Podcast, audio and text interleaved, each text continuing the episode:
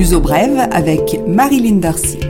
Bonjour et bienvenue dans ce nouveau numéro de Luso Brève. Le Portugal a un nouveau gouvernement. Il a pris ses fonctions samedi 26 octobre. Le Premier ministre sortant, Antonio Costa, est reconduit à son poste de chef du gouvernement. Un gouvernement de 70 membres, ce qui en fait l'un des plus importants depuis 1976 et l'un des plus importants en Europe.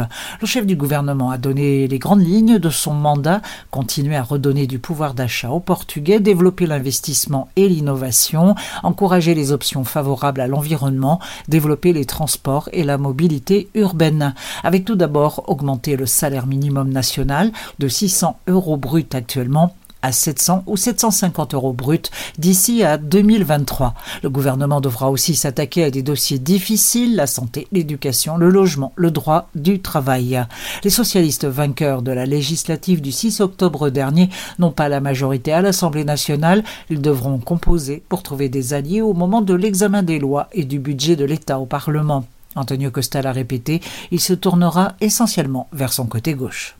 L'ancien Premier ministre socialiste José Socrates est interrogé dans le cadre de l'opération Marques. Socrates est accusé de corruption dans l'un des dossiers de justice le plus important au Portugal sur cette question. Le juge chargé de l'instruction décidera, après avoir entendu le principal accusé de ce procès qui en compte 28, dont 19 entreprises, s'il dispose de preuves suffisantes pour obtenir une condamnation ou au contraire relaxer le ou les accusés. Le procès a commencé en 2013 comporte 3000 documents écrits et 13 500 fichiers informatiques. Le Web Summit se déroulera du 4 au 7 novembre prochain, quatre jours consacrés à la mecque internationale des startups, des unicornes, des big data et des technologies de pointe. Le Web Summit est installé à Lisbonne depuis 4 ans et 2019 marque la première année d'un contrat de 10 ans qui garantit la présence du sommet du web dans la capitale portugaise pour la prochaine décade. Le Web Summit vaut beaucoup pour ses conférences et ses invités, exemple cette année avec Kathleen Kennedy, peut-être peu connue du grand public et pourtant la femme la plus puissante d'Hollywood.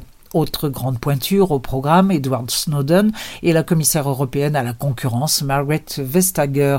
Le Web Summit se déroule au Parc des Nations. La page entreprise. Stelia Aerospace, une succursale d'Airbus, va réaliser un investissement de 40 millions d'euros à Santo Tirso, près de Porto. La nouvelle ligne de montage de pièces d'avion et de sièges va créer 240 postes de travail, dont 30 hautement qualifiés. Les pièces des Airbus seront destinées aux usines d'assemblage de Meholt et de Rochefort en France. Le Portugal attendait cette décision depuis plusieurs années.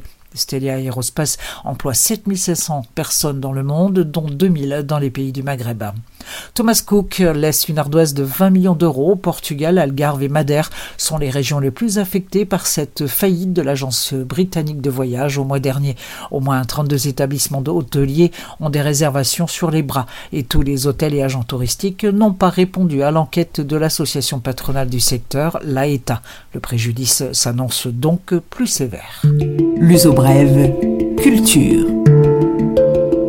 Les suggestions culturelles à ne pas manquer à Lisbonne, le festival de cinéma Olhar do Mediterrâneo, les regards de la Méditerranée, un festival au féminin qui amène dans la capitale la vision particulière des femmes sur les pays du pourtour de la Méditerranée. Des dizaines de pays représentés, d'Israël à la Croatie, du Portugal à l'Italie, de la Palestine à Chypre. Un festival, c'est un prix, des sections particulières, des ateliers, des rencontres, des expos. Oliarch se déroule au cinéma Saint-Georges du 30 octobre au 3 novembre précédé le 29 par un tour de chauffe. L'Ouzo Brève en partenariat avec lisbonaffinité.com et le festival Oliage du Méditerranée vous offre des places de cinéma pour le 1er novembre, session à 14h30 et pour la clôture le 3 novembre. Il suffit de se rendre sur le site www.lisbonne-affinité.com sans oublier l'accent sur affinité, d'aller sur euh, l'article Oliage du Méditerranée et de répondre à la question comment était communément appelée la mer Méditerranée auparavant. La réponse est dans l'article. Envoyez votre réponse au mail affinité sans accent cette fois, affinité gmail.com jusqu'à samedi 14h. Je résume, des billets à gagner sur le site www.lisbonne-affinité.com sur l'article Au liarge du Méditerraneo. Si vous êtes à Lisbonne, la poursuite de Lisbonne Week, la semaine culturelle qui met en avant chaque année un quartier de la capitale, c'est le quartier d'Ajuda qui a les honneurs de la Lisbonne Week. Cette année, une suggestion, les visites du jardin botanique d'Ajuda, gratuites si elles ne sont pas guidées, 7 euros si elles sont accompagnées par un spécialiste tous les jours jusqu'au 3 novembre, sauf vendredi férié de la Toussaint. Autre visite très intéressante, le quartier d'Ajuda lui-même, avec son patrimoine qui a résisté au tremblement de terre du 1er novembre 1755 et qui a fait que de nombreux Lisboètes ont décidé de s'y installer après le grand désastre, les 2 et 3 novembre à 9h30, prix 7 euros. Porto reçoit Ornatos Violette le 31 octobre et le 1er novembre au pavillon Rosa Mota, récemment baptisé au nom d'une marque de bière, ce qui a déplu fortement d'ailleurs à l'ancienne championne de marathon. Le concert ce sera jeudi 31 à 21h30 et vendredi 1er novembre à 22h, prix des places entre 25 et 35 euros. Et Porto, c'est aussi l'exposition consacrée à Henri Cartier-Bresson, le génial photographe français, pas moins de 121 portraits de Marilyn Monroe, Martin Luther King, Robert Kennedy, Pablo Picasso, pour ne citer que ces personnalités.